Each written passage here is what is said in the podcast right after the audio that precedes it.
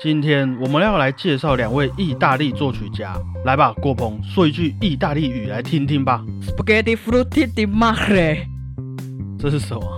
海鲜意大利面。OK，谢谢。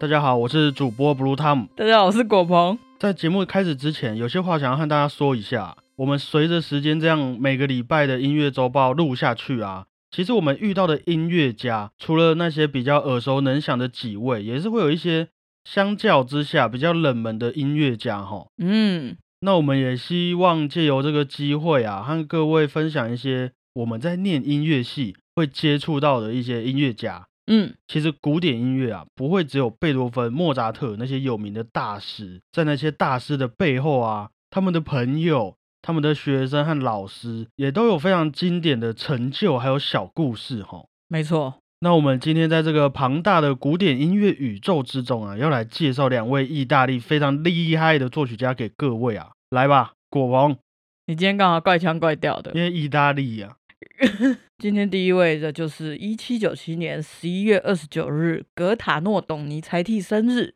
第一位是我们意大利非常有名的歌剧作曲家董尼采蒂。那前阵子啊，我们聊到了意大利的歌剧大师罗西尼的故事嘛。嗯，意大利的歌剧也因为罗西尼这位音乐家的贡献啊，开始红遍了这个欧洲，大家都喜欢罗西尼的歌剧，因为听得很开心嘛。嗯，那董尼采蒂对我来说啊，他就是在罗西尼之后，把我们现在所熟悉的美声歌剧唱腔给他发光发热的一位非常重要的作曲家。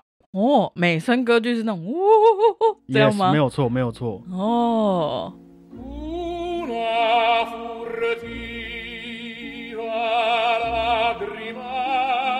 好，董尼才蒂啊，出生在一个不太富裕的意大利家庭，不过很幸运的，在他小小年纪九岁的时候，进入了一位由德国作曲家迈尔在意大利创办的一间教会慈善学校学习，哇哦，所以就让他的经济负担不要那么重。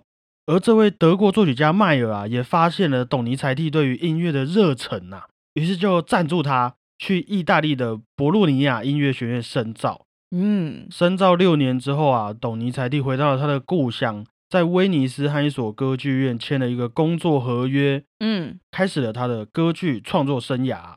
之后，他的作品啊也慢慢的被大家看见。于是，董尼采蒂先后来到了那不勒斯，还去了巴黎，游览了欧洲各国之后啊，回到了他的故乡，然后他也在那边过世了。就这样。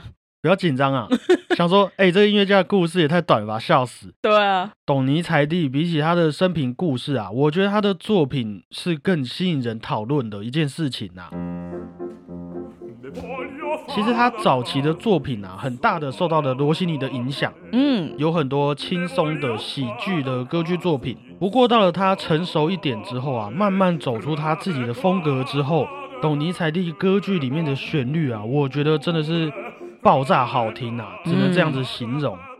我最印象深刻的一部作品就是董尼才蒂的《爱情灵药》。嗯，这部歌剧大概的故事是在讲说，哈，传说中有一种爱情灵药，喝了之后啊，就会让你喜欢的人爱上你。哦，然后故事里面的男主角就去跟他喜欢的女生告白，嗯，被打枪之后，他就去买了一瓶爱情灵药，哼，就是要让女生喜欢他嘛。很拔啦。不过哈，这位男主角啊，被那个商人骗了一大堆钱，人家卖给他的爱情灵药根本就是假的啊。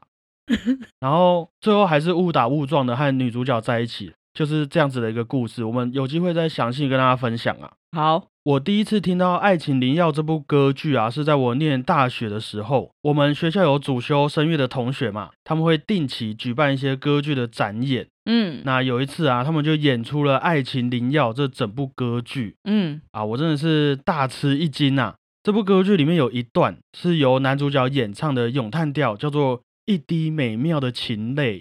我跟你们说哦，超级好听，一定要去听。当时演唱男主角的是我们的一位学长啊，那位学长平常就人很好啊，会跟大家嘻嘻哈哈这样。当我看到他一上台演唱这首曲子的时候，哇，我真的是听到哭，真的超感动。对啊，我觉得唱声乐好像都有这种魔力，台下一个人，台上就哇，完全变另外一个人的感觉。上台之后就会开始发光。对啊，对啊。没关系，我们等一下会慢慢讲到这件事情。好，我们刚刚说到董尼才蒂后来的作品慢慢走出自己的风格，就是这个意思啊。在他的作品里面啊，感情浓厚、充满戏剧张力的片段非常的多啊。嗯，虽然他的歌剧没有像罗西尼一样那么有趣，里面他我觉得他写一些幽默的那个桥段，那个胖曲比较没有力道。嗯哼，不过他写出优美旋律的这个能力啊，我觉得在这些意大利歌剧作曲家里面真的是数一数二的啊、他是感情派。感情派，实在是要诚心推荐给各位。嗯，你们可以去路易莎有没有买一块爱情里奥的蛋糕？我不知道现在还有没有卖，你知道有卖吗？真的假的？对，路易莎有一种蛋糕，一小块正方形，然后它就叫爱情灵药。我第一次看到的时候也是傻眼，我在那边很久，然后顺便买杯咖啡或者喝一点红酒，然后欣赏一下董尼采蒂的歌剧作品，真的是享受啊！各位拍个那个现实动态啊，说你在听董尼采蒂的歌剧，大家一定也会觉得很潮，好不好？推荐。给鬼给拐。董尼采蒂其实不单单只有创作歌剧，也有很多其他类型的音乐作品，像是弦乐啊、管弦乐团啊，还有宗教音乐等等。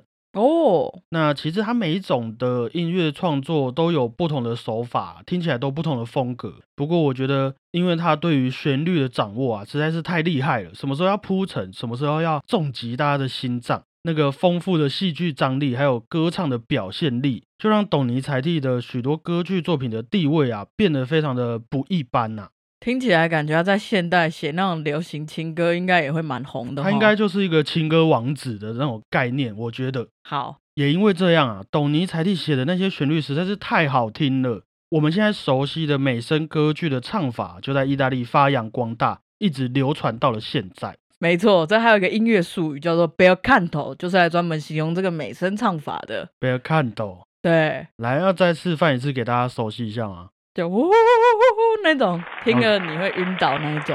？OK。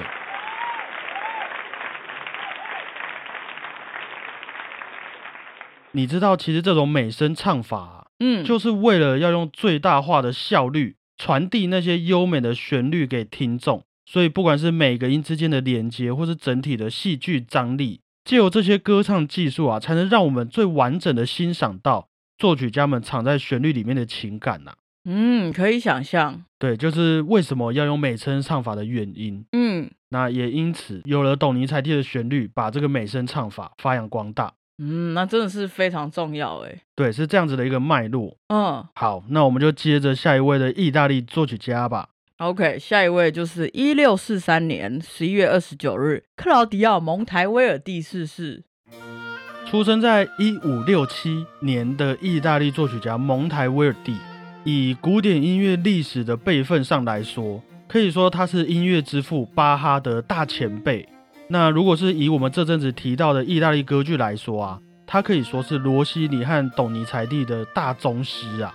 哇，我们先来听听看这位元老级音乐家的故事哈、好，蒙台威尔蒂出生在一个意大利的医师家庭，哎，他爸爸是一位医生，难得有一个出生在意大利比较有钱的感觉，前面都是那种不太有钱，但是很快乐。对对。那当时啊，在他的故乡非常盛行音乐活动，嗯，于是从小他就去参加了教堂的唱诗班，那也在那边学习了管风琴还有小提琴，并且啊，也找了一位音乐老师上课。嗯，十五岁左右，他就开始创作一些音乐小品。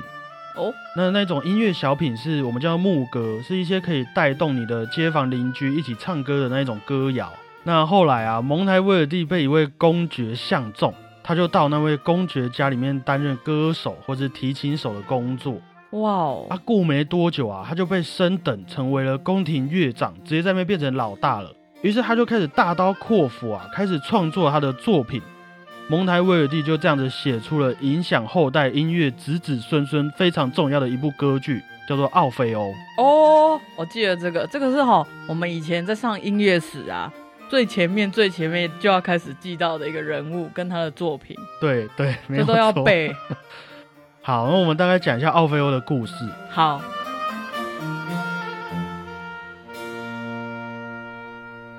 奥菲欧是太阳神的小孩啊。有一天，他的老婆尤利迪斯被毒蛇咬到了，结果就中毒送医不治。后来奥菲欧就到了地狱，找到了冥王啊，拜托啊，希望冥王可以让他的老婆复活。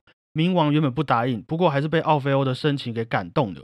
他就跟奥菲欧说：“复活可以，待会你慢慢走出地狱，你的老婆会在后面跟着你，但是有个条件，你绝对不能回头。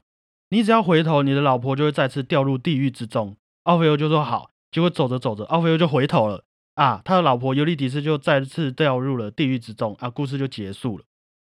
有一直在收听我们节目的朋友，应该稍微有一点印象这个故事。嗯，我们之前有聊到史上第一部歌剧，叫做《奥菲欧的老婆帕雷斯蒂娜。》尤利迪斯。我刚刚在讲，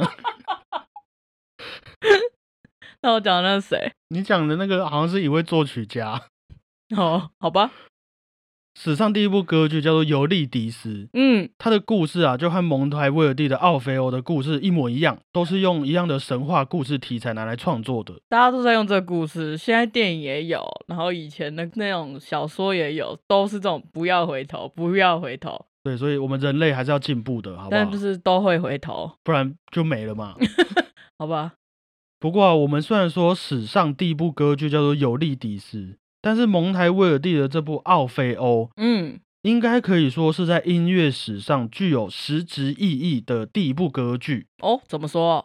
因为蒙台威尔第在《奥菲欧》里面啊，让管弦乐团成为了不只是配乐伴奏的角色，也会让他们去营造气氛啊，创作一些戏剧张力的主要效果，是主要哦。甚至有一些剧目和剧目之间的休息，歌手需要休息嘛，需要换景嘛，嗯，那他就会让管弦乐团去独立演奏一首曲子，来代表一些剧情的发展啊，顺便让台上的剧目可以串场。哦，就连我们之前提过，后来华格纳的主导动机嗯，这件事情，也第一次在蒙台威尔第的作品里面受到了重用啊。譬如说，哎，果鹏出场了，等等等等等，果鹏走了，果鹏出场了，等等等等等的这种概念呐、嗯，很多专有名词啊，没关系，听完都可以私讯我们，或者你们可以回去听前面的单集。对，除了这些技术层面上的发展啊，蒙台威尔第也在他的歌剧作品里面运用了独唱、二重唱啊、三重唱，还有大合唱等等的创作手法。真的是始祖哎，对，始祖让那些歌词定位啊、情绪的转变啊、剧情的走向啊，都因为这些形式上的不同，有了一个更明确的发展。嗯，简单来说，歌剧变得更容易看，也更容易享受，看得懂的啦。嗯哼，所以为什么说蒙台威尔第的歌剧作品《奥菲欧》是实质意义上的第一部歌剧，就是因为这样。它奠定了日后发展的一个基础吧。Yes，有太多东西流传下来，影响了往后的音乐家，嗯，那也让蒙台威尔第成为了意大利歌剧的一个大宗师啊。嗯，有人叫他歌剧之父吗？你可以这么叫，没有人叫就算了，你可以当第一个啊。我没关系啊。这些在当时来说啊，其实也是一个非常创新的做法。嗯，那蒙台威尔第当然，你只要有创新的人，就会受到一些批评还有怀疑嘛。又来了，对，人类一直都是一样的。嗯，那不过人家用实力来说话啦，他写出来的歌剧就是能打动每一位聆听者的内心，嗯，他也能直接让大家感受到那个剧本和音乐的火花，嗯，所以就慢慢的那些批判声音就越来越少了。正义终究战胜邪恶。嗯，也不是这样子讲。后来啊，蒙台威尔蒂的那位公爵老板过世了，哦，那于是他来到了威尼斯的一所大教堂担任指挥。嗯后来他也在威尼斯这个地方过世，享年七十六岁，也是活得蛮久的。嗯，OK 啊，我们今天分享了意大利的歌剧大宗师，蒙台威尔蒂对，也叫做歌剧之父，对我自己取的，好，还有意大利的美声歌剧的专家，董尼猜替。也希望大家会喜欢呐、嗯感觉我们这样讲着讲着，那个人物的树状图其实真的越来越大了哈。对啊，我们以后可以出一个纪念海报，哎呦谁的爷爷、谁的朋友、谁的情人。对，谁是谁的学生，谁和谁诶都是意大利人，然后谁来到了哪个国家，受到了谁的影响，谁去参加谁的葬礼，这样子、嗯我们还可以加一个谁是谁的天才，这样也可以。我们以后再开一集来帮大家整理整理啊。好啊。这感觉很难，要用视讯之类的。哇，这真的感觉很难。我们可能哎放在 YouTube 上面，好，可以做个嗯，好，好请大家敬请期待对待。果棚，期待果棚。好，我觉得今天呢、讲到这些意大利的那个一些重要的作曲家，嗯就，会感觉你不觉得意大利好像很适合孕育出这些艺术气息的对创作者，真的，我自己有去过意大利啊，嗯我一进去我就会觉得，哇，那个你吸到的空气很像都是音符一样，充满着艺术的感觉耶。简单的讲一下，到那边你会觉得走在路上的景观呐、或者是一些装置的东西、艺术品，嗯，都很贴近生活，然后也嗯很可以想象出当时有多么的辉煌，多么的那个。然后回到台湾就会，嗯，没有办法那么贴近生活啦。毕竟我们也比较晚发展啊，对对对啊，说不定两百年后就可以像那样。对我们吸收了各方面的不同的营养还有嗯知识之后，对我们会努力，比如说你就啊之后建造一个音乐乐园嘛，对不对？像六福村这样，对啊，哦，可以啊，你的音乐乐园过了一百年，它就变成古迹了嘛，对不对？哦，然后以前以后人就会说啊，哇，以前台湾人就在这个音乐乐园里面长大，对啊，我一进去那边，感觉就吸到了音符。对啊，OK，那真的是，我们就期待小胖的努力，好吗？好了，以上哈就是本周的音乐周报。喜欢这类节目的朋友们啊，也记得帮帮我们分享出去嗯，哦，给你的好朋友们听。除了是给我们最大的鼓励以外啊，以后大家都会是成为音乐乐园的其中一员呐、对啊，就你们就可以在那个墙壁上面的那个砖块签名，说这个砖块是谁的名字贡献。压一个手印这样啊。，对，贡献哎，二零二一年十一月几号，我分享了小胖的 podcast，嗯，就我们就会放在那个音乐乐园里面。对，所以有分享的朋友可以来跟我们讲啊，我们会制作，对，你们就截图就截图，然后我们帮你们印下来，嗯，啊，以后就贴，哎，譬如说这一台云霄飞车的那个车子上有没有那个背面就看到，你的头这样，对，就看到你的名字，然后可能还有你的 IG 账号啊、嗯 Facebook 连接这样，嗯，期待我们一百年后建造的音乐乐园。对，没有错哈。好，谢谢大家，我是主播 Blue Tom，、我是欧亮果鹏，那大家乐园再会啊，感谢，拜拜。拜。